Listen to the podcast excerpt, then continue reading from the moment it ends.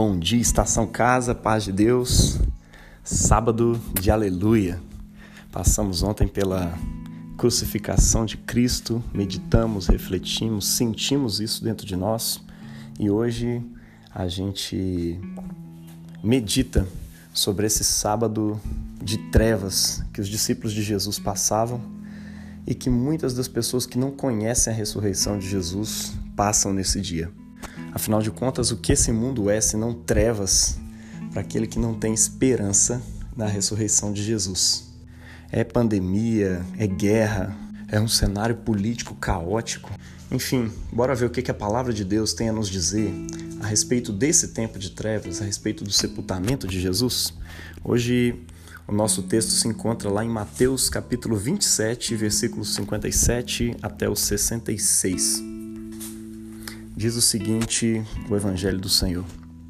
Ao cair da tarde, veio um homem rico de Arimateia chamado José, que era também discípulo de Jesus.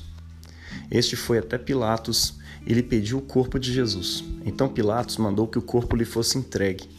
E José, levando o corpo, envolveu num lençol limpo de linho e o depositou no seu túmulo novo, que ele tinha mandado abrir na rocha e, rolando uma grande pedra para a entrada do túmulo, foi embora. Estavam ali, sentadas em frente ao túmulo, Maria Madalena e a outra Maria.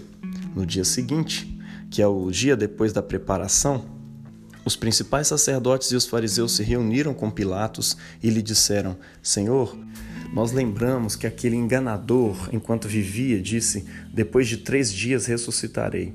Portanto, Mande que o túmulo seja guardado com segurança até o terceiro dia, para que não aconteça que, vindo os discípulos dele, o roubem e depois digam ao povo: ressuscitou dos mortos.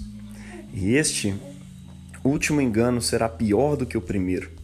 Pilatos respondeu: Uma escolta está à disposição de vocês. Vão e guardem o túmulo como bem entenderem. Indo eles, montaram guarda ao túmulo, selando a pedra e deixando ali a escolta. Esse é o Evangelho do Senhor. Louvado sejas, ó Cristo. O tema da nossa reflexão de hoje é trevas. Hoje é o dia conhecido como o Sábado de Trevas, Black Sabbath, ou o Tempo de Silêncio. As igrejas têm por tradição não ter nenhuma atividade durante esse tempo. Em muitas igrejas anglicanas, Após se celebrar as sete palavras da cruz, em seguida se retira todos os panos litúrgicos da mesa do Senhor, a igreja é fechada e somente será aberta na primeira celebração do domingo, na Páscoa do Senhor. Quando celebramos a ressurreição de nosso Senhor, a festa de toda esperança, a maior vitória de todas, a vitória sobre a morte. O texto de hoje, mesmo sendo o relato do sepultamento de Jesus e de tudo que o envolveu, sempre tem lições que podem guiar as nossas vidas e moldar a nossa postura. Talvez você nem ache que haja algo a se retirar em um relato assim, mas venha comigo e vamos refletir mais um pouco. Vejo aqui pelo menos três lições a serem tiradas. A primeira lição vem daqueles que cuidaram do corpo de Jesus. O texto de Mateus mostra um homem chamado José, da cidade de Arimateia. Perceba que ele havia se tornado discípulo de Jesus. Por ter ido a Pilatos pleitear o corpo de Jesus, devia ser alguém de influência, provavelmente um judeu convertido e reconhecido na comunidade. No texto de João, ele acrescenta que ele foi, um, foi um, em secreto pelo risco que havia de se expor, que havia em se expor aos judeus. Perceba ainda que ele estava acompanhado de Nicodemos, outra pessoa de destaque na sociedade. Ele preparou um unguento para tratar o corpo de Jesus.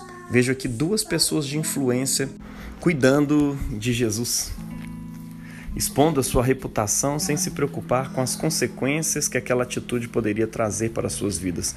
Aprendo que nada deve ser empecilho a servir Jesus. Nós somos aqueles que cuidamos da obra de Deus e entregamos tudo, inclusive a nossa reputação, para que Jesus possa cumprir seu propósito e seu plano, o plano de Deus, mesmo depois de sua morte. Use de sua influência, use de seus recursos, use tudo o que você tem para que a obra de Deus avance e alcance outros mais. A segunda lição que enxergo aqui vem do poder de Deus e da força de seu Filho em atormentar até aqueles que não creem em suas promessas. Perceba que os sacerdotes, os que não criam em Jesus como Messias e Salvador, foram até Pilatos para pedir que se cuide de vigiar o sepulcro, pois ele havia dito que ressuscitaria. Preocupados com o que seria um ato de engano de seus discípulos, eles mostraram que ainda morto Jesus os preocupava. Lacraram a pedra, como se isso pudesse deter o poder de Deus. Enxergo aqui que, apesar de morto, exposto, humilhado, ferido até as últimas consequências, Jesus incomodava as forças contrárias. Por que tanta preocupação com aquele que era considerado um enganador? Tudo isso tem a ver com aquilo que eles viram e presenciaram por cerca de três anos.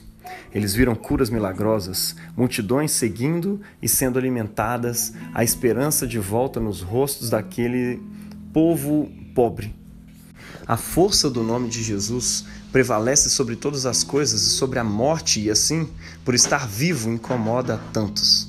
Nenhum nome, depois de tanto tempo, incomoda tanto a tantos e abençoa muito a milhões. Ore comigo, Pai, que minha vida seja usada por ti, minha reputação seja te amar e te servir. Usa-me, Senhor. É o que te pedimos hoje, nesse sábado de trevas em nome de Jesus. Amém. Amém, meu irmão. Que nesse dia de trevas para os discípulos de Jesus, seja um dia em que essas trevas possam iluminar as trevas do nosso século, né? É interessante que a loucura de Deus é mais sábia que os homens, a fraqueza de Deus é mais forte do que os homens. É isso que a palavra nos ensina e eu tenho certeza, meu irmão, que nas reflexões desse dia, no nosso ofício de trevas nesse sábado à noite, haverá muito mais luz refletindo-se sobre a palavra de Deus do que em qualquer festa que você possa estar nessa noite. É por isso que eu convido você a estar presente, tanto nesse ofício de trevas, quanto na vigília pascal que nós vamos fazer de 22 à meia-noite, orando e meditando sobre a história de Deus junto à humanidade, a história da sua missão. Te esperamos lá. E que Deus te abençoe na prática dessa esperança. Em nome do Pai, do Filho e do Espírito Santo. Amém.